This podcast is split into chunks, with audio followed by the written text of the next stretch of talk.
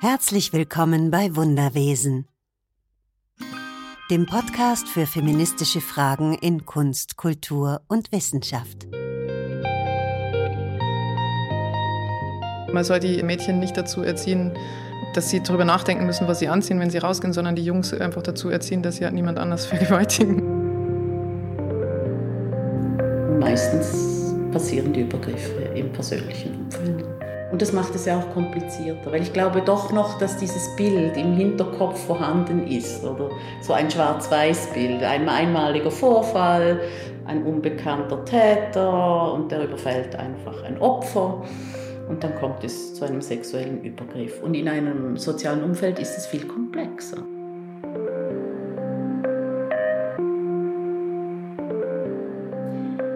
Ja, herzlich willkommen bei den Wunderwesen, zurück aus der etwas verlängerten Sommerpause. Ich bin aber nicht faul gewesen, sondern ich habe für mein neues Stück geprobt, das jetzt hier in der Schweiz in Bern am Theater an der Effinger Straße zu sehen ist. Es heißt Prima Facie und ist von Susie Miller, die früher Anwältin war und eine ganz klare Forderung in den Raum stellt, dass das Sexualstrafrecht sich ändern muss. Das zeigt sie anhand einer Anwältin, die ich eben hier spiele, Tessa Ensler. Sie vertritt Sexualstraftäter und hat damit eigentlich auch gar kein Problem, weil sie an das Recht und das Gesetz glaubt. Aber dann kommt sie sozusagen in die Situation des Opfers und erlebt das Rechtssystem vollständig anders. Ja, das äh, läuft hier noch bis zum 20. Oktober. Also wer nach Bern kommen möchte, der ist herzlich eingeladen, Theater an der Effinger Straße. Und in dieser Zeit habe ich mich auch mit ein paar Leuten unterhalten, also mit meiner Regisseurin Petra Schönwald, die hört ihr noch, und auch mit einer Opferanwältin hier, das ist die Christina Mühlematter, die werdet ihr auch noch gleich kennenlernen. Und die Ergebnisse dieser Unterhaltung hört ihr heute. Das ist jetzt natürlich keine umfassende Folge, die alle rechtlichen Aspekte der Sexualstrafrechtslage in den verschiedenen europäischen Ländern abdeckt. Wie gesagt, das Thema wird mich eine Weile beschäftigen und da gibt's sicher noch viel mehr und auch mehr Leute, mit denen ich spreche. Das ist jetzt einfach mal eine erste Annäherung die Regelungen sind auch sehr, sehr unterschiedlich. Also hier in der Schweiz diskutiert man jetzt, dass Nein heißt Nein. Das ist noch nicht hundertprozentig durch, aber die eigentliche Forderung müsste Ja heißt Ja heißen und das ist in einigen Ländern auch schon durchgesetzt. Aber noch nicht in allen und in Deutschland auch nicht. Spanien und Finnland sind jetzt dazugekommen und es gibt noch eben insgesamt 14 europäische Länder, die Ja heißt Ja präferieren. Tauchen wir mal ein in das Thema und machen sozusagen, ich setze mal einfach so einen Startschuss und wie es im Stück heißt und Peng. Los geht's mit Christina Mühlematter. Sie hat ein Anwältinnenbüro und vertritt Opfer von Sexualstraftaten. Ist es richtig? Genau, das ist ein Bereich von meiner Arbeit, dass ich Opfer von Sexualstraftaten, natürlich vor allem Frauen, vertrete im Strafverfahren. Und wie sieht Ihre Arbeit dann genau aus? Das sieht so aus, dass die Klientinnen oft von den Beratungsstellen, zum Beispiel von Lantana, zu mir geschickt werden. Am besten ist es, wenn sie kommen, bevor sie eine Anzeige erstattet haben, damit wir zusammen schauen können, wie sich die Situation präsentiert und was auf die Klientinnen allenfalls zukommt, wenn sie ein Verfahren starten möchten. Was kommt denn da auf eine Klientin so zu? Ja, da ist es wichtig, einerseits zu wissen, dass diese Verfahren sehr lange dauern das ist ja so, dass zuerst die Staatsanwaltschaft ein Vorverfahren leitet, führt und schon das kann gut ein Jahr dauern. Und dann ist es wie eine Weggabelung. Die Staatsanwaltschaft muss entscheiden, reichen die Beweise für eine Anklage vor Gericht oder reicht das nicht. Und wenn das ausreicht, dann erhebt die Staatsanwaltschaft Anklage vor Gericht und dann gehen alle Akten zum Gericht und das dauert dann nochmals ein paar Monate. Mhm. Also es ist so, dass das oft bis zu zwei Jahren dauert, die erste Instanz. Mhm. Und dann kann man das noch weiterziehen. Okay. An das Obergericht. Ja, da war ich gestern bei einem Verfahren, haben ja. wir uns angeschaut. Da ist heute Urteilsverkündung. Das war auch sehr interessant und auch ganz schön gruselig, ehrlich gesagt auch. Was war gruselig? gruselig war, dass es da auch um Inzest ging und dass ein Vater angeklagt war, sich an seiner Tochter dann vergangen zu haben und diese zwei Realitäten waren so gruselig. Die unterschiedliche Sichtweise ja. auf eigentlich dasselbe Geschehen. Ja. ja, das ist ja etwas, das auch bei der Vorbereitung eine Rolle spielt, dass man die Klientin vorbereitet, dass sie mit dem konfrontiert werden mm. wird, höchstwahrscheinlich. Mm. Und Sie haben jetzt gesagt, also die Staatsanwaltschaft entscheidet überhaupt erstmal, ob es für ein Verfahren ob Anklage erhoben Anklage wird vor Gericht. Wird, genau. genau. Also haben Sie Situationen erlebt, wo Frauen zu Ihnen gekommen sind und es hat dann einfach nicht für eine Anklage gereicht? Ja, das hat es gegeben und da muss man wie besprechen mit den Klienten, Klientinnen. Man kann dagegen Beschwerde machen, ob man das möchte oder nicht. Man muss dann auch zusammen anschauen, wenn man gewinnen würde bei der Beschwerde und das dann angeklagt werden würde beim Gericht, was würde es für die Klientin bedeuten, wenn das Gericht dann zum Freispruch kommt? Weil die Wahrscheinlichkeit, dass es dann so ausfällt, das Urteil, ist natürlich relativ groß. Es gibt wie Grundsätze im Verfahren und bei der Anklage ist ein Grundsatz in dubio pro duriore, das heißt im Zweifel wird es überwiesen oder wird es angeklagt. Das im Gegensatz beim Gericht, dort ist der Grundsatz in dubio pro reo, also im Zweifel wird freigesprochen. Also im Zweifel muss die Staatsanwaltschaft anklagen. Ja. Es ist jetzt häufig aber auch der Fall, wenn es so ein bisschen auf der Krippe ist, wenn es ähm, Gründe gibt, auch anzuklagen, dass die Staatsanwaltschaft Rücksprache nimmt mit uns und fragt, ja, soll ich anklagen, wenn Sie das wünschen, also wenn Ihre Klientin das wünscht, mache ich das. Aber ich muss dann allenfalls vor Gericht, die Staatsanwaltschaft muss dann je nach Delikt auch auftreten vor Gericht, würde ich auf Freispruch plädieren. Und das muss man dann wirklich genau anschauen mhm. mit der mhm. Klientin. Mhm. Mit was kann sie besser leben, wenn man jetzt sagt, gut, es, es reicht nicht, aber zumindest hat der Beschuldigte sich mit den Vorwürfen konfrontieren müssen, musste Stellung nehmen, musste zur Polizei, musste zur Staatsanwaltschaft, musste Aussagen machen und musste auch hören, was das Opfer oder meine Klientin sagt oder wie sie es empfunden hat. Also das kann auch schon für Klientinnen ein Gewinn sein. Ja, das ist interessant, dass Sie das sagen. Das war mir noch gar nicht so bewusst. Das gehört zur Vorbereitung auch, zusammen herauszufinden, um was geht es? Was sind die Anliegen? Was sind die Ziele? Was sind die Erwartungen im Verfahren? Das ist so das eine. Und das andere ist auch wichtig, mit der Klientin anzuschauen, was sind ihre Rechte. Zum Beispiel gibt es das Recht bei Sexualdelikten, dass sie dem Beschuldigten nicht begegnen muss. Man kann den Antrag stellen auf Begegnungsvermeidung. Die Verhandlungen sind ja auch öffentlich vor Gericht und dort hat sie das Recht, einen Antrag auf Ausschluss der Öffentlichkeit zu stellen, was ihre Einvernahme anbelangt. Sie hat auch das Recht, sich äh, begleiten zu lassen durch eine Vertrauensperson, die an ihrer Seite steht. Sie darf nichts sagen, aber sie psychisch ähm, begleiten und unterstützen. Sie hat auch das Recht, dass sie von einer Staatsanwältin, also einer Person gleichen Geschlechts, befragt wird und auch das, beim Gericht kann sie auf die Zusammensetzung des Gerichts einwirken, also seine Person gleichen Geschlechts dort in der Zusammensetzung fungiert. Ist das eine Schweizer Besonderheit oder? Das kann ich so gar nicht mm. sagen, weiß ich nicht. Ja. Ist mir gestern nämlich auch aufgefallen, dass das eigentlich sehr angenehm war, so von der Zusammensetzung. Ja, kann hilfreich sein. Es ist also eine Erfahrung, die ich gemacht habe. Es gibt nicht allgemeine Empfehlungen für Klientinnen, sondern man muss mit der Klientin genau schauen, was jeder Schritt für sie bedeutet. Ich hatte auch Klientinnen, die zum Beispiel sagten, also wenn man eine Konfrontations-, eine Begegnungsvermeidung beantragt und erhält, dann ist es so, dass bei der Befragung der Klientin des Opfers ihre Aussagen per Video übertragen werden in einen Nebenraum. Und dort kann der Beschuldigte sie auf Bild sehen und kann sie hören. Und ich hatte schon Klientinnen, die sagten, das sei für sie belastender, als wenn er im gleichen Saal anwesend ist. Und dort ist die Sitzordnung so, dass er sie nur von hinten sieht und nicht das Gesicht. Und da sagten Klientinnen schon, das sei für sie erniedrigender, wenn er sie per Video sieht ihre, ihre Reaktionen auf Fragen, dass es sie mitnimmt, dass es sie berührt, dass es sie triggert. Das sei negativ und dann wollten sie keine Konfrontation zu meinen. Also deshalb glaube ich, muss man alle Punkte ganz, ganz genau ja. besprechen und offen sein, was die Klientin möchte. Mhm. Aber was ich schon raushöre, ist, dass Sie tatsächlich sehr individuell da auch entscheiden. Von Christina Mühlematter hört ihr später noch mehr. Jetzt kommt meine zweite Gesprächspartnerin, meine Regisseurin Petra Schönwald.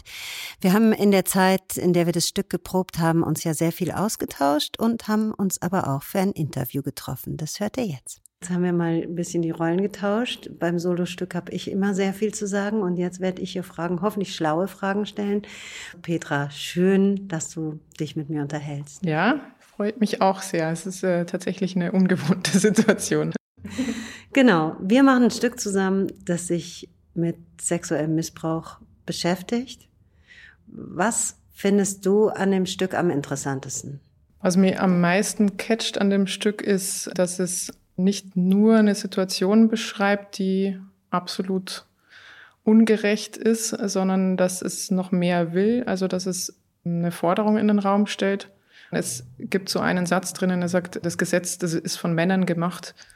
Und das finde ich sehr wichtig, das zu betonen, dass hier die Struktur dahinter ist, also das Patriarchat einfach, dass dieses patriarchale Gerichtssystem Teil des Ganzen ist, also dass das Teil dieser ganzen Struktur ist und natürlich jetzt nicht nur Ge Gesetze zu ändern sind, sondern eine Grundsituation, in der wir leben, zu ändern ist. Also eben diese Bedingungen, auf denen das Gesetz eben fußt. Mhm. Also hier in der Schweiz ist es ja nochmal spezieller, weil hier hat sich ja erst das Gesetz so geändert, dass es jetzt heißt Nein heißt Nein, aber die eigentliche Forderung wäre ja, wenn eine Frau, nicht nur eine Frau, sondern einfach Menschen zum Geschlechtsverkehr zustimmen und Ja sagen, was ich eigentlich finde keine besonders schwierige Forderung, dass man sagt, ist es für dich in Ordnung?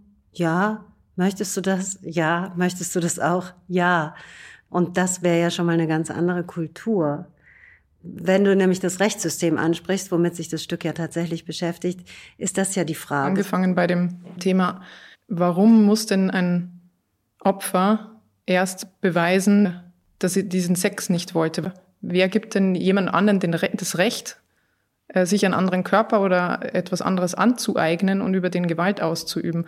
Also das, diese, da dreht es um und das ist, was ich meine mit patriarchale Grundstruktur.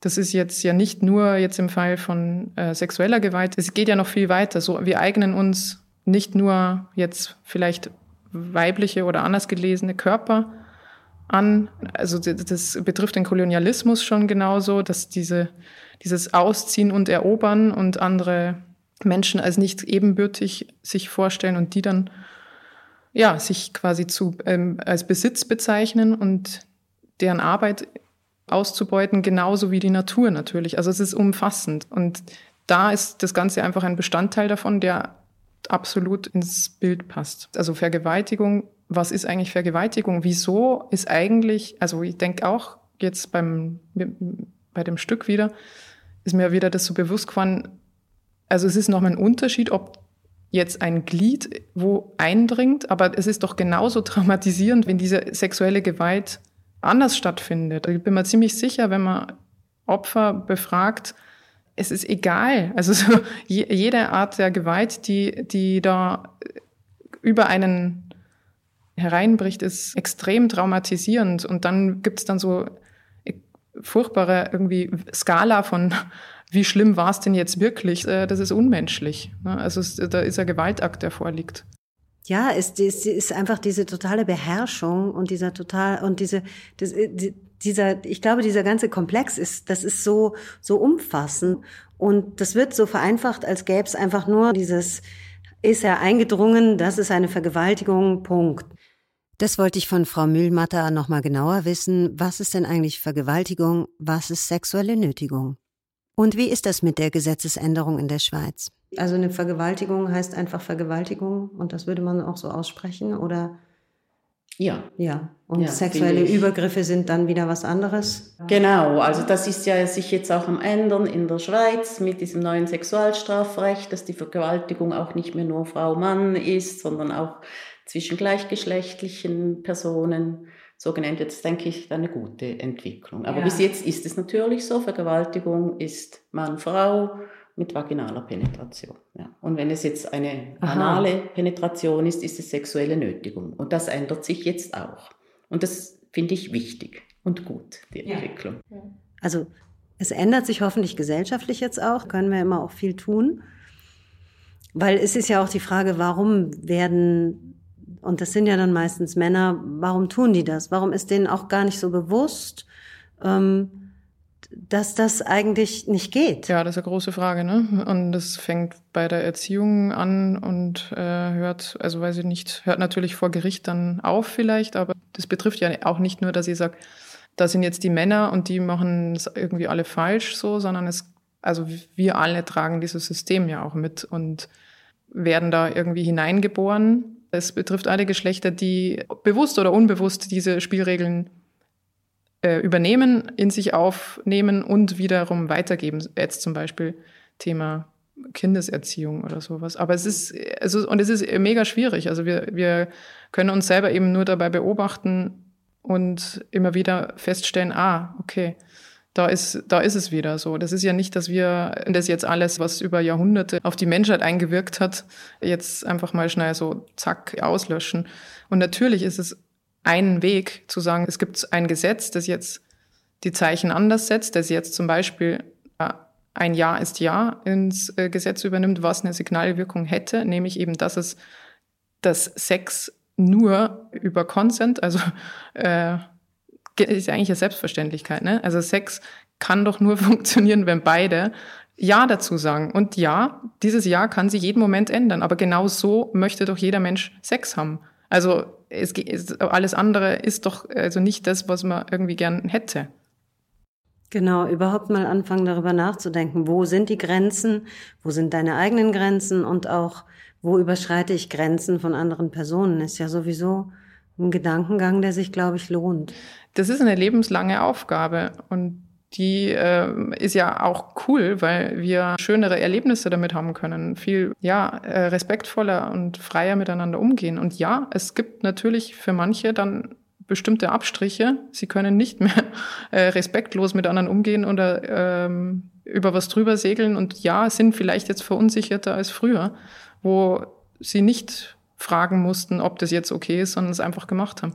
Und das ist, das ist Unbehagen, das jetzt gerade so laut wird wieder. Also dieser, ich würde jetzt sagen, nach MeToo, dieser Backlash, den ich schon so sehe, dass, aber ja, da wird schon ganz schön laut gebrüllt, weil man Angst hat, Mann Angst hat, hier so jahrhundertelange Privilegien zu verlieren. Ne? Also ich denke mir so, wer, wer hat denn da was davon? Also macht das echt, macht das wirklich Spaß? Also fühlt man sich da besser damit? So im Endeffekt diese, also diese Lebenseinstellung, dass es dass man sich einfach Sachen aneignet, ohne zu fragen, Menschen aneignet, ohne zu fragen. Keine Ahnung. Ja. Also ja, will man das wirklich, äh, will man so leben? Ja, ja, das ist ja so interessant, dass das wirklich eine zentrale Frage ist. Wie wollen wir eigentlich leben? Wie gehen wir miteinander um? Was ist denn unsere Version? Wie, wie könnte das denn aussehen? Und zwar nicht, so war es immer schon, und Veränderung ist ja immer mit einem schmerzhaften Prozess für manche verbunden, für manche auch mit einem befreienden Prozess. Also da gibt's auch viel zu gewinnen. Da gibt's natürlich auch Dinge zu verlieren, aber das heißt es einfach zu sortieren. Ja.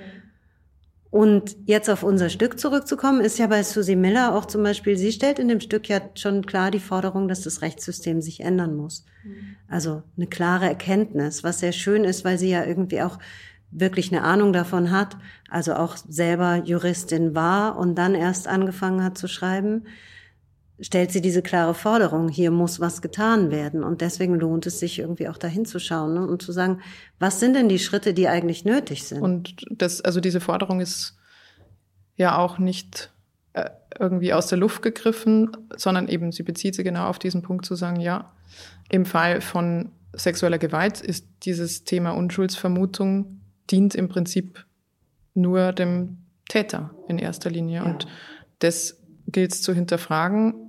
Und dann schreien natürlich die, ähm, die Leute, die Privilegien verlieren könnten, meistens, äh, schreien dann eben ja, äh, aber dann bricht ja das ganze Rechtssystem zusammen. Und das ist, glaube ich, so ein wichtiger Punkt.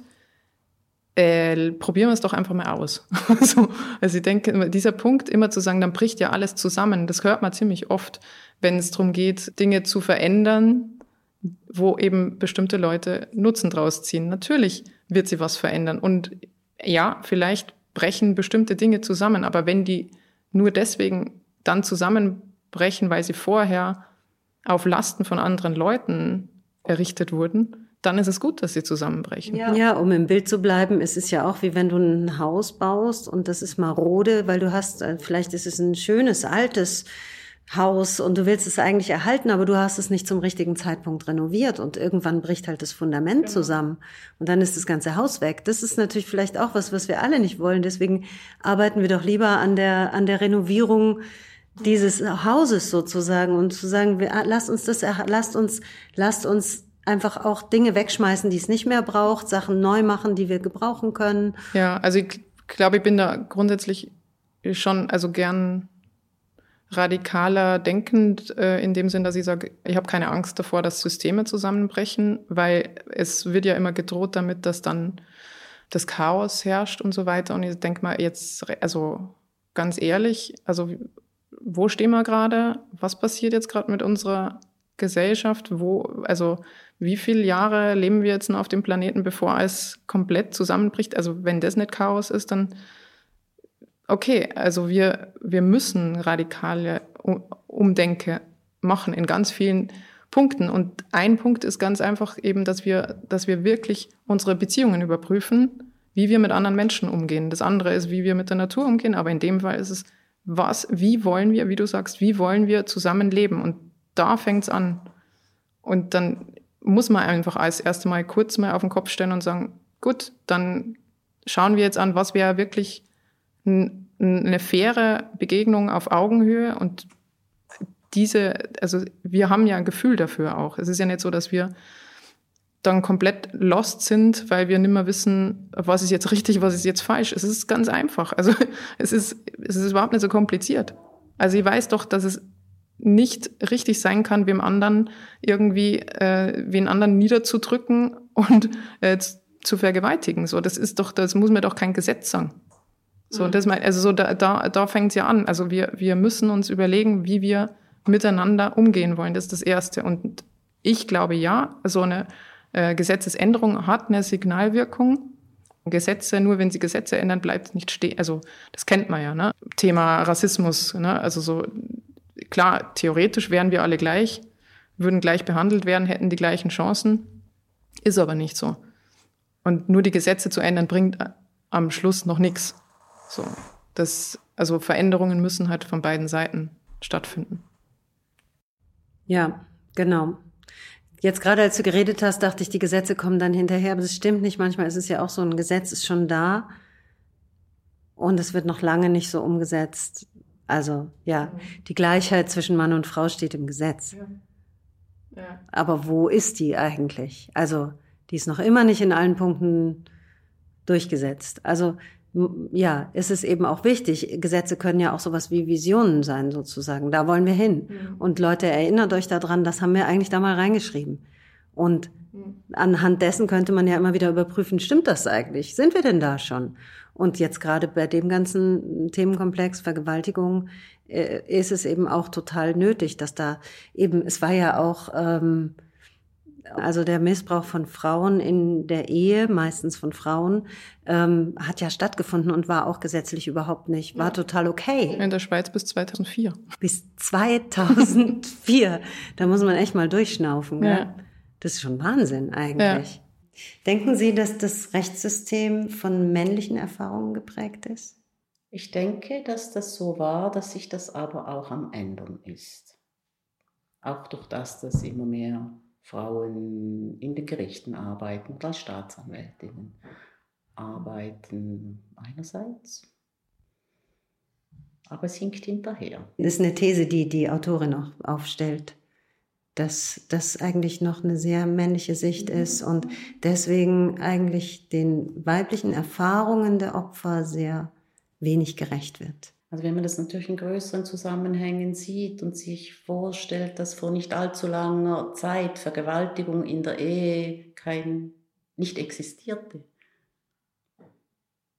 scheint mir das ja, ja klar zu bejahen. Ja. Und dann gab es langsam, ja, Vergewaltigung in der Ehe gibt es, aber nur als Antragsdelikt und dann wurde, ja. Es gibt Entwicklungen, aber sie hinken hinterher. Und das braucht viel Zeit und ist in der Schweiz ja schleppend. Ja. Träge, schwerfällig.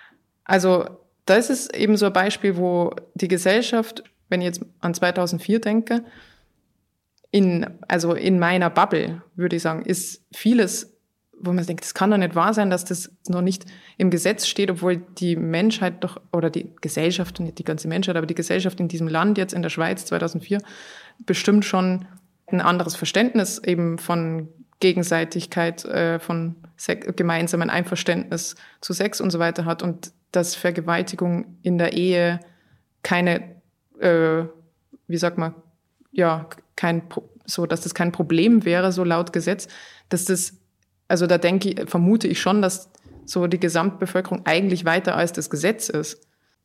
Ich habe so ein bisschen so diese Einstellung schon dazu, dass die Gesetze uns im besten Fall eine Orientierung geben können. Ich erlebe es eher andersrum, dass es dass Gesetze nur, des, nur dann geändert werden, wenn möglichst viel Druck herrscht. Also Beispiel äh, Thema Abtreibung. Das ist für mich immer noch unfassbar, dass es, äh, wie jetzt in Deutschland, geduldet ist, aber halt quasi immer noch, also dass es auch immer nirgendwo steht, dass das einfach das freie Recht jeder Person ist, sich zu seinem Schwangerschaftsabbruch zu entschließen. Ähm, es wird immer nur quasi irgendwie geduldet, dass man es macht, aber eigentlich ist es illegal. Also so, das muss man, das, wir leben immer noch in so, das, das ist das, was das Gesetz macht. Und das heißt, so erlebe ich eigentlich Gesetze leider in der Regel, dass sie ähm, nur auf sehr viel Druck verändert werden. Und deswegen ist meine eigene Haltung dazu eher, dass ich nicht oft dran glaube, jetzt, das ist jetzt ein bisschen vielleicht gegen das Stück so. Also meine Energie verschwende ich jetzt nicht so sehr darauf, Gesetzesreformen zu erkämpfen, sondern eher gesamtgesellschaftlich zum Arbeiten und nicht endlich diese eine, also ich, es wäre toll, wenn es so wäre, ne? wenn, wenn da mehr von selber solche Gesetze kommen würden, aber ich glaube, es ist, mh, mm, es ist wichtiger, direkt im Austausch mit Menschen was zu verändern oder eben in einer größeren Bewegung, die aber nicht den Staat jetzt in erster Linie mit einbezieht. Weil im Endeffekt, und das sage ich jetzt als Anarchistin, ähm, kann man sich eh nicht drauf verlassen.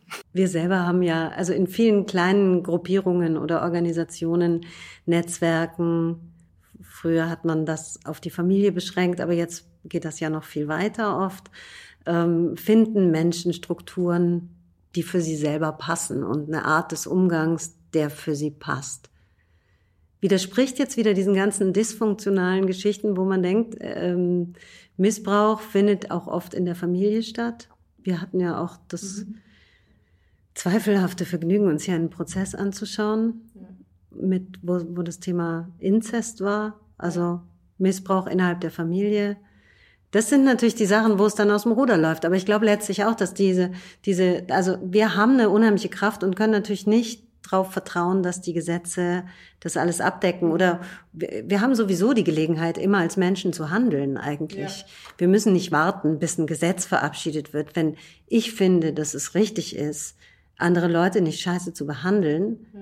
dann äh, ist das mein gutes Recht, das einfach zu tun. Ja. Da muss ich nicht warten, bis mir irgendjemand sagt, so ge gehört das aber auch. Und das, das ist, glaube ich, das, was du auch meintest. Na, da haben wir äh, diese anarchistische Kraft, in der wir auch in der Lage sind, selbst mit, miteinander Dinge zu verändern. Ja. So. Und wir haben, das ist das, was in unserer, also im, sage jetzt mal, so in dieser kapitalistischen Gesellschaft halt leider immer sehr schnell unten runterfällt oder zur Seite fällt, weil man keine Zeit dafür hat. Ähm, Community. Also Community ist, glaube ich, so das Wichtigste oder die wichtigste Gegenkraft zu diesem Prinzip der Leistung, der Vereinzelung zu dem, dass wir eben, wie wir diesen Fall auch, äh, wir haben eben vor Gericht ja diesen einen Prozess mitbekommen, der sehr schlimm war. Da geht es um eine Familie, aber da geht es auch darum, dass diese eine Person, der das geschehen ist, überhaupt niemand in ihrem Umfeld hatte, eben keine Community, keinen Rückhalt, komplett allein auf sich gestellt ist, nur mit irgendwelchen mehr oder weniger hilf, also eigentlich weniger hilfreichen Institutionen verbunden.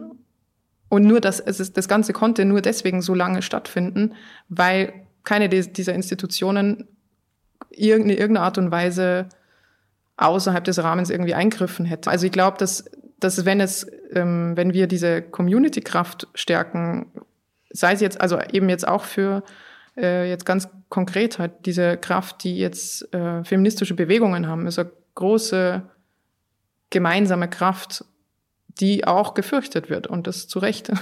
also äh, die, äh, das stärkt uns und damit können wir wesentlich mehr verändern, glaube ich, als wie jetzt ein Gesetz es tun würde, an das jetzt einfach nur auf dem Papier existiert und dann doch wieder so und so ausgelegt werden kann von den und den.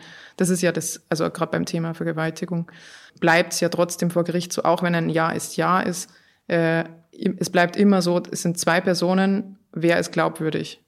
So, und äh, ja, also es, ja. Das, also es ist an sich ein furchtbarer Fall, aber wohin, wo ich hin wollen würde, wäre ja nicht es bis zum Gericht zu kommen zu lassen, sondern einfach zu dem Punkt, dass man, dass es einfach ganz anderes Bewusstsein dafür herrscht, was einfach, was, ja, was geht, was nicht geht, was, ob man Leute, wie man andere Menschen behandelt, ja, ja fertig, genau. Absolut. Ja. In Bezug zu Sexualdelikten gibt es so ein paar Mythen. Eines ist der unbekannte Fremde, das sind meistens Beziehungstaten. Und das andere ist, dass den Frauen extrem oft unterstellt wird, dass sie das dass es einfach eine Falschanzeige ist. Also, dass sie die Geschichte erfinden, kommt im Übrigen auch im Stück vor. In einem sehr interessanten Buch, was ich auch hier gelesen habe, das heißt Hast du Nein gesagt und ist von Miriam Sutter und Natalia Wiedler, kommt in die Show Notes, habe ich auch noch einen Satz, den ich euch schnell vorlesen möchte. Internationale Studien haben ergeben, dass die Quote der Falschanzeigen bei Sexualdelikten nicht höher ist als bei anderen Delikten, nämlich 2,7 Prozent. Hm. So viel dazu. Naja, und was du gesagt hast, äh, ist ja auch, der Kapitalismus macht natürlich auch diese Vereinzelung, weil ich meine, Vereinzelung ist eine Form von Herrschaft, ganz klar. Und Communities, die wirklich füreinander arbeiten, sind eine große Macht und eine große, haben eine große Kraft. Ähm, weiß nicht, ob das jetzt erst in den letzten Jahren noch stärker geworden ist, aber ich habe das Gefühl, es ist, das ist schon so eine wirklich schlimm, also mit Corona vielleicht noch zusätzlich, dass diese Vereinzelung auch noch stärker geworden ist, aber dieser, also wie perfide gut das funktioniert, Leute quasi einerseits dauernd in diesem Arbeitszustand zu halten, wo man eh nicht viel Zeit hat, irgendwie was anderes zu tun, als drüber nachzudenken, wann man, wie man arbeiten gehen muss und damit man irgendwie seine Existenz und seine Miete vor allem zeigen kann und diesen ganzen Zirkus. Und dann zusätzlich diese Möglichkeiten möglichst einschränkt, wo sich Menschen halt miteinander begegnen können, ohne dafür Geld zu zahlen. So. Also so dieses äh, freie Miteinandersein, das ja. ist also zumindest jetzt sage ich so mitteleuropäisch gesehen ist es äh, ja also verschwindend. Wo, wo, wo kommen die Leute zusammen? So wo, wo, wo gibt's wo gibt es einen Austausch? Also jetzt in Städten zum Beispiel, wie kennen sich die Leute im Haus noch miteinander, die mit, miteinander in einem Mietshaus wohnen? Bei mir, nee. So, das ist, das funktioniert total gut. Und wenn das, dadurch funktionieren ja auch diese Machtmechanismen so toll. Weil eben solange die Leute nicht miteinander sie irgendwie verbinden können, da glauben sie immer, dass ihr Problem ihr Problem ist. Ja, und da sind wir wieder bei diesem Thema, ich bin vielleicht selber schuld, genau.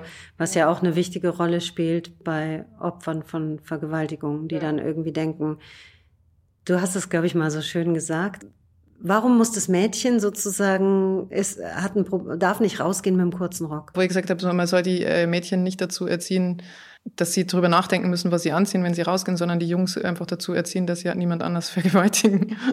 Exakt, genau.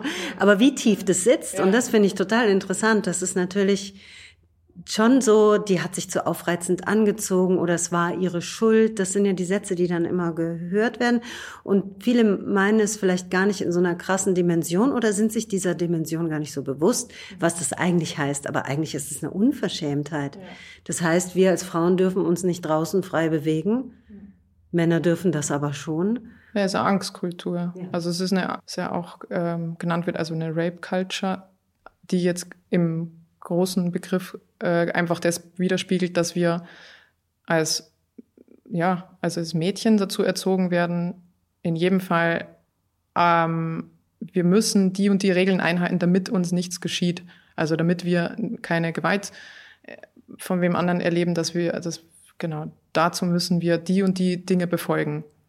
Und das wird weitergegeben, wie du sagst, glaube ich, nicht unbedingt automatisch natürlich so jetzt, um dieses Mädchen ähm, fertig zu machen, sondern eben, weil die Person, die es weitergibt, vielleicht dasselbe erlebt hat und aus Angst, dass diesem Mädchen was passiert, sagt, du bleib also bitte nicht zu lange draußen, geh nicht allein durch den Park oder ähm, nimm, keine Ahnung, nimm lieber Taxi. Also würde meiner Tochter wahrscheinlich auch sagen, wenn ich das Gefühl habe, so, oh, die ist jetzt da nachts unterwegs und äh, fahr doch lieber irgendwie mit einem Bekannten nach Hause. Aber das ist genau das Problem natürlich, dass wir, dass wir das auch gut gemeint weitergeben und da eben diese, diese, diese Einschränkung automatisch in unserem Kopf ist.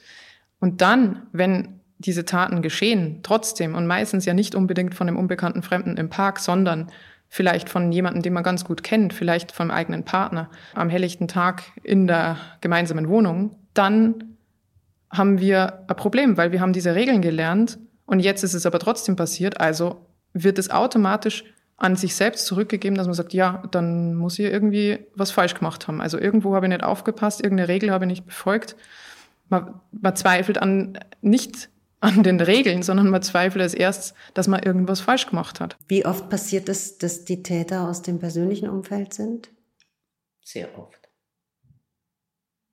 Ja, also ich denke, das Bild, dass ein Unbekannter jemanden überfällt und es so zu einer Vergewaltigung kommt, das ist einfach sehr selten. Und meistens passieren die Übergriffe im persönlichen Umfeld.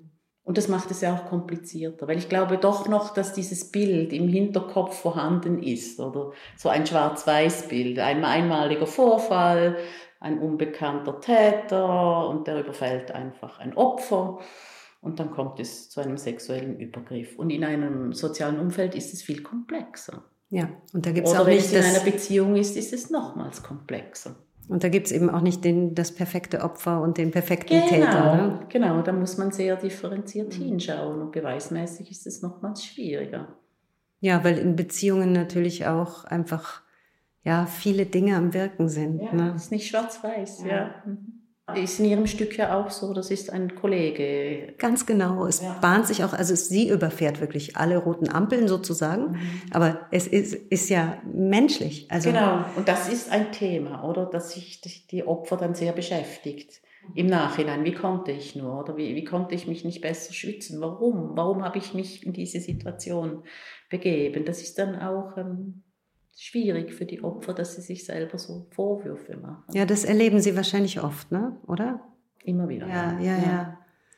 Ja, ja, dass sie sich eben fragen, und das ist ja auch der Wunsch, immer so eine nicht kontrollierbare Situation zu kontrollieren, indem man irgendwie sagt, ich habe wahrscheinlich, das ist ja die einzige Handhabe, die man dann noch hat, genau, dass man sagt, genau. wahrscheinlich war ich genau, schuld. Genau, das ja. ist ein Reflex. Ja, ja. Mhm. Und der ist halt da auch einfach ganz schlimm, ja. ja. Genau. Und das Umfeld reagiert natürlich häufig dann auch so und sagt, ja, wie konntest du mhm. quasi ihn ja. in die Wohnung nehmen und beide waren betrunken oder man hat Drogen konsumiert und ja, ist ja. Mhm, genau, so passiert es da auch, dass sie natürlich eben äh, mit dem Kollegen geht schon mal so ein bisschen was und dann flirten die ein bisschen und dann haben sie irgendwann Sex und es sieht eigentlich ganz gut aus alles und dann haben sie ein Date und natürlich trinken sie und andere haben sie gesehen. Also es ist sozusagen alles da. Dann gehen sie, nehmen sie noch mehr Alkohol mit. Und vorher gibt's, äh, das ist ganz schlau geschrieben auch, äh, gibt's natürlich Befragungen von anderen, also Opfern, die sie durchführt. Und ah, wo sie genau die, diese Fragen stellt, genau. wo sie genau diese oh, Fragen ja, stellt genau, und dann irgendwie ja. sagt hinterher, scheiße, und ich habe mich geduscht und ich habe alles abgewaschen und, und ich habe, natürlich habe ich Alkohol getrunken. Und dann gibt es einen Punkt, da realisiert sie im Verfahren, er war gar nicht so betrunken. Und dann überlegt sie, aber das ist jetzt nicht gut, wenn ich sage, dass ich so viel getrunken habe, weil das lässt mich wieder schlecht dastehen. Und wenn das ganze taktische Überlegen kommt, wird es ja wahnsinnig schwierig, oder?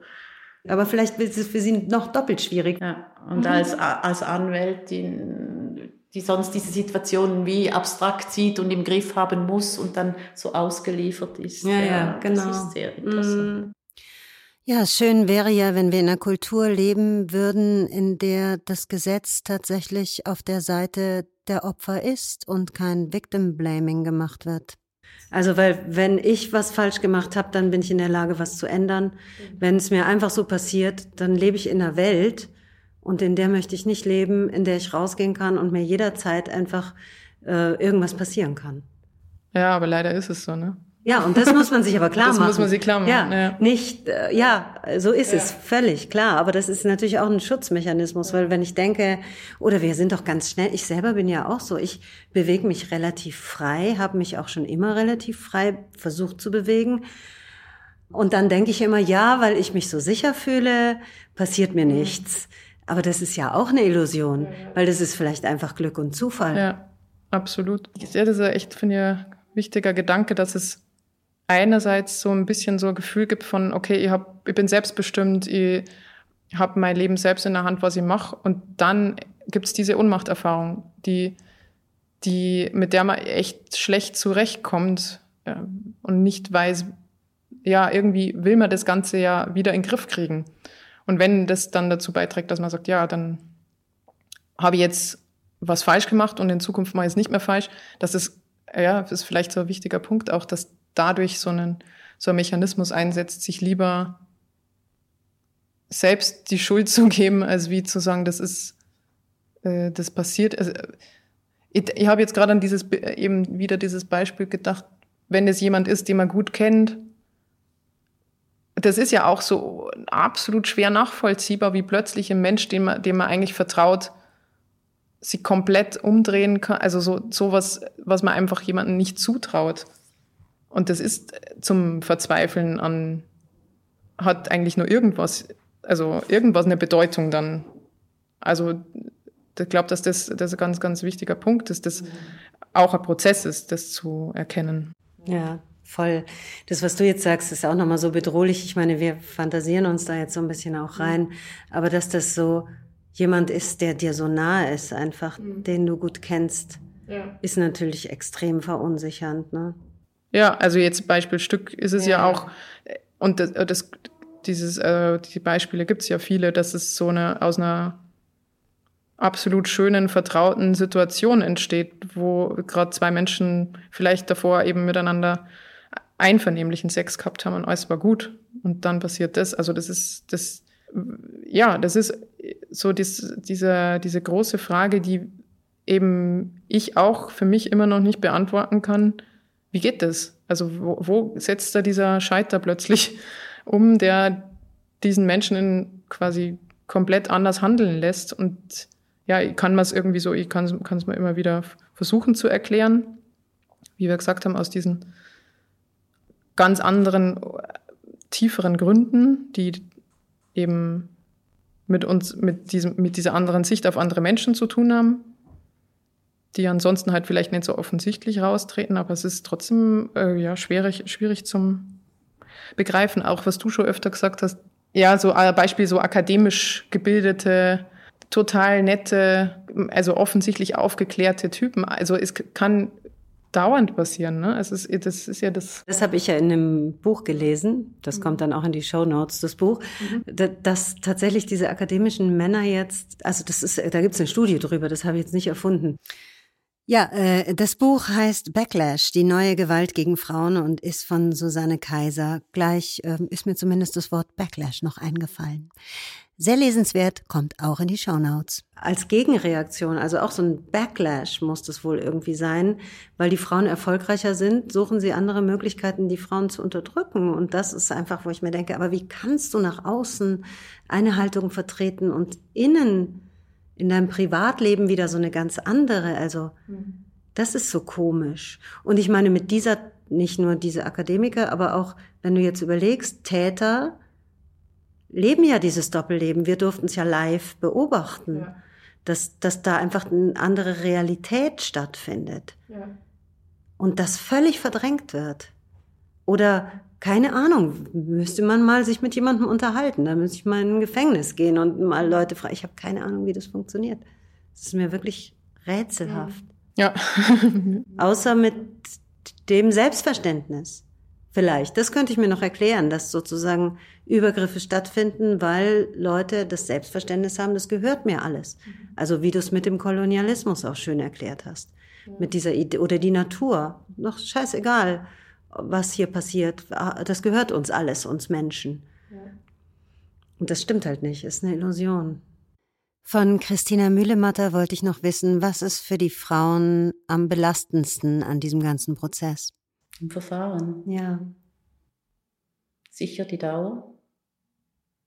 Dass sie so lange immer wieder in großen zeitlichen Abständen sich konfrontieren müssen und immer wieder von neuem Aussagen. Häufig ist es ja auch so, wenn Aussage gegen Aussage steht, dass es dann beweismäßig heikel ist oder wenn man keine objektiven Beweismittel hat. Und das sind dann auch die Fälle, die an das Obergericht weitergehen und dann bei einem Vier-Augen-Delikt, wenn nur Täter, Opfer quasi dabei sind und es keine objektiven Beweismittel gibt, müssen sie dort nochmals Aussagen machen. Und das kann dann eben gut zwei Jahre oder länger nach einer Tat sein. Und dann müssen sie je nachdem doch nochmals recht detailliert alles erzählen. Mhm. Und dieses recht detailliert erzählen stelle ich persönlich mir ja als sehr belastend und schwierig vor. Ja, ist auch unterschiedlich, je nach Persönlichkeit mhm. der Klientin, aber ist eine große Belastung. Mhm. Und es ist wichtig, dass sie das wissen, dass es entscheidend ist, detailliert zu erzählen. Wenn das das einzige Beweismittel ist, dann geht alles über die Aussageanalysen der Aussagen der, der Parteien. Mhm. Und das versuchen Sie den Klientinnen dann bewusst zu machen. Ja, und das ist natürlich auch je nach ähm, sozialem Hintergrund oder Herkunft unterschiedlich ja. auch unterschiedlich schwierig zu benennen. Gibt es da Tipps, die Sie geben? Also wie Sie aussagen sollen, das, das finde ich ja, ganz schwierig. Mhm. Ja. Einfach schon versuchen, ihnen aufzuzeigen, was auch die Situation der Staatsanwaltschaft oder des Gerichts mhm. ist. Oder weshalb sie das so genau nachfragen und weshalb sie, für sie, für die Klientin ist es ja klar, was passiert ist. Und für die Staatsanwaltschaft, das Gericht nicht. Und das alles davon abhängt, dass das eben auch die Umstände der Tat detailliert erzählt werden. Möglichst genau, Möglichst schlüssig, genau. ja. Schlüssig, das ist so eine Frage. Also gerade wenn es ein Beziehungsdelikt mhm. ist, ist es ja sehr, sehr schwierig, das ganz detailliert und schlüssig zu erzählen. Und es mhm. gibt so die Aussagepsychologie und dort gibt es auch Kriterien, die sagen, wenn man ein bisschen hin und her hüpft, ist das eigentlich, in den Aussagen ist es eigentlich eher ein Signal, dass es nicht erfunden ist. Also wenn es ganz stringent und klar und einfach daherkommt, ist es eher ein Lügensignal. Aber das sind nicht Sachen, die ich der Klientin sage, weil das ähm, scheint mir dann sehr verunsichernd. Naja, also das glaube ich ehrlich gesagt auch. Nein, ich finde, mein Auftrag ist dort eher zu erklären, weshalb eine Klientin so oder anders reagiert hat oder auch bei den Aussagen reagiert. Ich finde auch so, wie Sie das gerade erklärt haben, macht das total Sinn, dass man einfach in, dass man weiß, in welchem, welchem Umfeld bin ich, wie muss ich reagieren, also um sozusagen möglichst klar zu sagen, was mir passiert ist. Genau, ich finde das ganze Setting wichtig, dass ich mit der Klientin anschaue, wie sieht es aus, in einem Gerichtssaal, dass ich das da aufzeichne, oder sie kann ihn auch anschauen gehen, dass ich ihr sage, wie das Gericht zusammengesetzt ist, dass ich sie frage, was ihr helfen würde bei der Einvernahme, Wasser dabei oder ein Stressball oder mehr so Hilfsmittel oder das Ganze drumherum versuche mit ihr anzuschauen. Mhm. Oder auch frühzeitig sie frage, ja, wie ist das jetzt mit der Vertrauensperson? Haben Sie jemanden? Oder wenn jemand psychologisch begleitet wird, schaue, haben Sie einen Termin vorher und nachher, dass sie aufgefangen ist? Oder wie verbringen Sie den Nachmittag nach der Einvernahme? Dort mehr nachfragen, dass sie sich. Ähm, Letztlich all die Dinge, die man traumatologisch dann auch macht, um das Trauma besonders niedrig zu halten, ne? Ja, denke ja. ich, ja. Meine Figur ist ja tatsächlich auch eine Juristin und die macht ja, die weiß eigentlich diese ganzen Geschichten, die Sie mir jetzt erzählen, deswegen ist es auch sehr hilfreich. Und äh, dann kommt sie in die andere Situation und erlebt an sich selbst nämlich genau diese Sachen. Dann auch Hilflosigkeit oder dieses Freezing. Und das scheint ja auch sehr problematisch zu sein dann bei Aussagen, weil wie macht, also oder war das in der Schweiz auch so? Irgendwas habe ich da gestern, glaube ich, nicht richtig verstanden, dass, weil sie sich nicht gewehrt hat, sozusagen. Genau, das ist natürlich je nachdem ein Problem, so wie der Tatbestand der Vergewaltigung jetzt noch definiert ist, dass es einen Widerstand braucht, oder? Der erkennbar ist. Und das war jetzt aber mit der ganzen Reform auch ein Thema mit dem Freezing und das wurde wie anerkannt, das ist auch eine fehlende Zustimmung oder ein Nein eben. Genau, aber das sind neuere Erkenntnisse, oder? Das ist ja dann immer das alles ein bisschen ja, die Verfahren eben sind ja so alt. Ja, ja. Oder ja, das, mhm. dass man da, das mhm. ist ja mhm. sehr veraltet jetzt in der Schweiz, ja. wie das jetzt definiert ist, diese Tatbestände. Okay. Und dann auch eben nicht mehr genaues Erinnern oder Dissoziieren, ja. das sind ja auch Sachen, die passieren. Ne? Genau, ne? das ist, das ist ein Thema. Mhm. mhm. Und ich habe da jetzt in einem Fall erstmals auch versucht, einer Gerichtspräsidentin eine Liste zu schicken mit den Worten, die dazu führen, dass die Klientin dissoziiert. Mit Alternativbegriffen, die sie verwenden könnte. Ich weiß jetzt nicht, was passiert. Wie oft erleben Sie, dass den Frauen sowas gesagt wird, wie sie sind selbst schuld? Also so klar wird es nicht formuliert. Ich finde, die größere Schwierigkeit was nicht gesagt wird, aber in den Köpfen vorherrscht. Die Wertungen, die das Gericht hat. Und dort sehe ich auch die Aufgabe unter anderem der Anwältin, oder das vorwegzunehmen und zu erklären, Verhaltensweisen zu erklären. Es gibt schon so schon Stereotypen. Ich habe auch schon gehört, ja, aber sie hatte, wenn es um Moralverkehr ging, sie ging nicht duschen nachher oder hat keine, äh, es gibt es schon, oder? Und das wie vorwegzunehmen und zu erklären, warum sich jemand wie verhält. Aber das ist schwierig, weil man ja nicht weiß, wer von welchen Werten ausgeht. Mhm. Und das Duschen, das scheint so ein Klassiker zu sein, dass man das meistens ja. macht. Im Stück kommt es auch vor? Ja, es ist so wirklich typisch. Mhm. Und wenn man es dann nicht gemacht hat, dann ist das quasi wieder schon so ein Zeichen. Kann, kann sein, aber die, das, die, Gerichte sind ja auch sehr unterschiedlich. Ja, oder? ja, genau. So und es ist nicht mehr so wie vor 20 Jahren. Also es mhm. gibt eine Entwicklung, das ist differenziert. Das wollte ich Sie ja auch fragen. Hat sich in den letzten Jahren etwas geändert? Finde ich schon. Also als ich angefangen habe, das jetzt schon eine Weile her, dann fast 30 Jahren, da war es eigentlich schon so, dass man es nicht gerne sah, wenn ein Opfer sich anwaltlich vertreten ließ, also als Privatklägerin, als Partei auftrat im Verfahren. Da fand man das eigentlich Aufgabe des Staates, man hat den Staatsanwalt, der erledigt das. Und das, finde ich, hat sich schon verändert. Ja. Man ist dort offener geworden. Durch das ganze Opferhilfegesetz, das mit all diesen Schutzmaßnahmen, die waren früher im Opferhilfegesetz, jetzt sind sie teilweise, sind sie nicht mehr dort, haben sie rausgenommen, ähm, hat sich auch eine Sensibilisierung eingestellt, dass man mehr sieht, was, was braucht das Opfer, dass es auch aussagen kann, dass es so wenig traumatisierend wie möglich ist. Aber man darf auch nicht vergessen, dass das Strafrecht, das Strafverfahren auf den Beschuldigten ausgerichtet ist. Eigentlich. Oder? Es geht darum zu schauen, hat er eine Tat begangen oder nicht, ist er schuldig zu sprechen oder nicht. Er ist im Fokus, im Hauptfokus. Und wenn die Beweislage eben nicht ausreicht, dann ist er auch unter Umständen einfach dann frei nicht beschuldigt. Im Zweifel ist ja. er sprechen. Genau. Aber es finde ich eigentlich auch ein wichtiger Grundsatz, schon.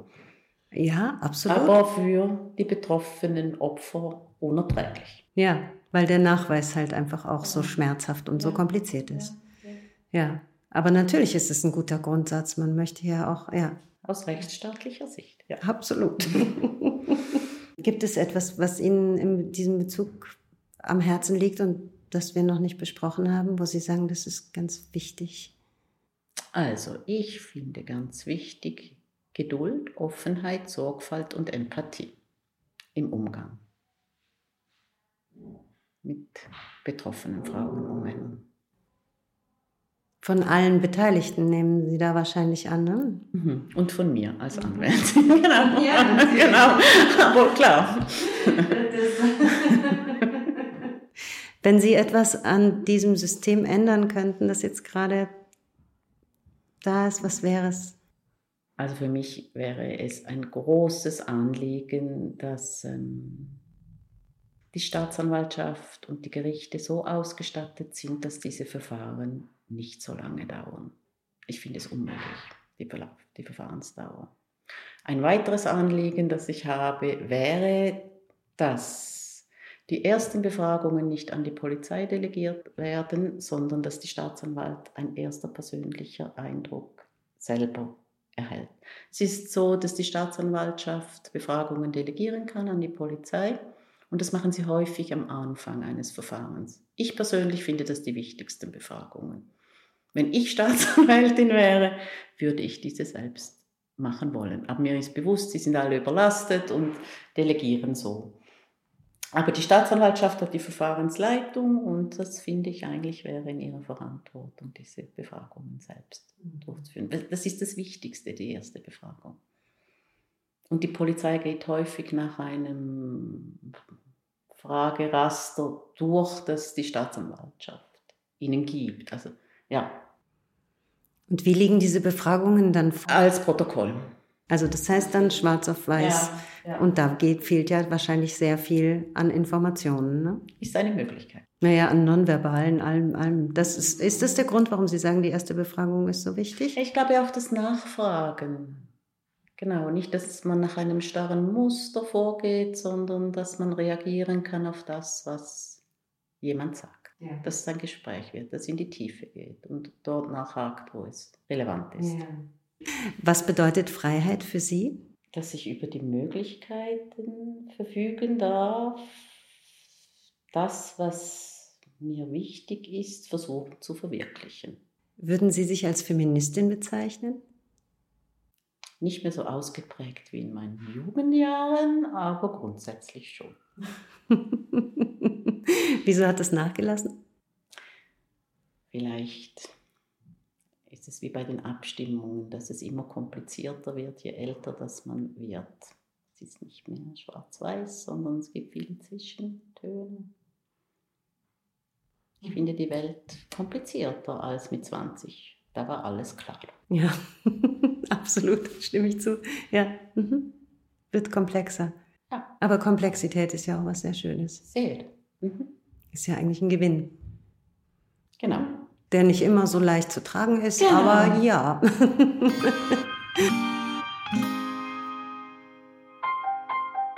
So, jetzt ist es wieder soweit. Also zum Debriefing brauchen wir jetzt dringend alle zusammen das Präfixspiel. Wie gesagt, das war nicht die letzte Folge, die ich über das Thema mache. Aber jetzt kommt es, das allseits beliebte Präfixspiel. Urlaub fürs Gehirn. Nenne jetzt ein Vorsilbepräfix und Sie sagen das Erste, was Ihnen einfällt darauf. Ich gebe Ihnen mal ein Beispiel, wie ich das meine. Es sind auch nicht immer wirkliche Präfixe. Da habe ich mich schon bei meiner Grundschullehrerin entschuldigt. Ähm, also wenn ich zum Beispiel sage an, könnte man sagen angeben oder Anwalt oder was auch immer, ne? Okay. Okay, gut. Mal schauen, ob mir Präfixe einfallen. Ab. Waschen. Zu. Zugänglich. Gegen. Gegen Wind. Für. Fürsprecherin. An. Anwalt. Frei. Freiheit. Super, vielen Dank. Sehr schön. Okay. An antreiben. Gegen?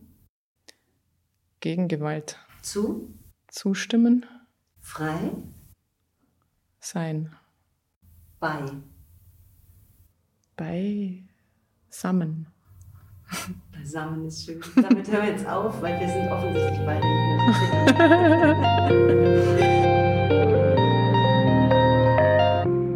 Ja, das war's für heute. Also vielen Dank, liebe Petra Schönwald. Auch vielen Dank für die schöne Arbeit und vielen Dank, Christina Mühlematter, für das tolle Gespräch.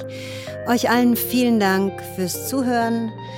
Liked auf Instagram wunder.wesen, da sind die Wunderwesen zu finden. Und ähm, ja, sonst unterstützt mich, wie auch immer ihr das gerne möchtet, durch einen Theaterbesuch, durch Likes, durch Weitersagen. Genau, diese Arbeit mache ich umsonst und deswegen ist eure Unterstützung meine Bezahlung oder mein Geschenk. Bis zum nächsten Mal.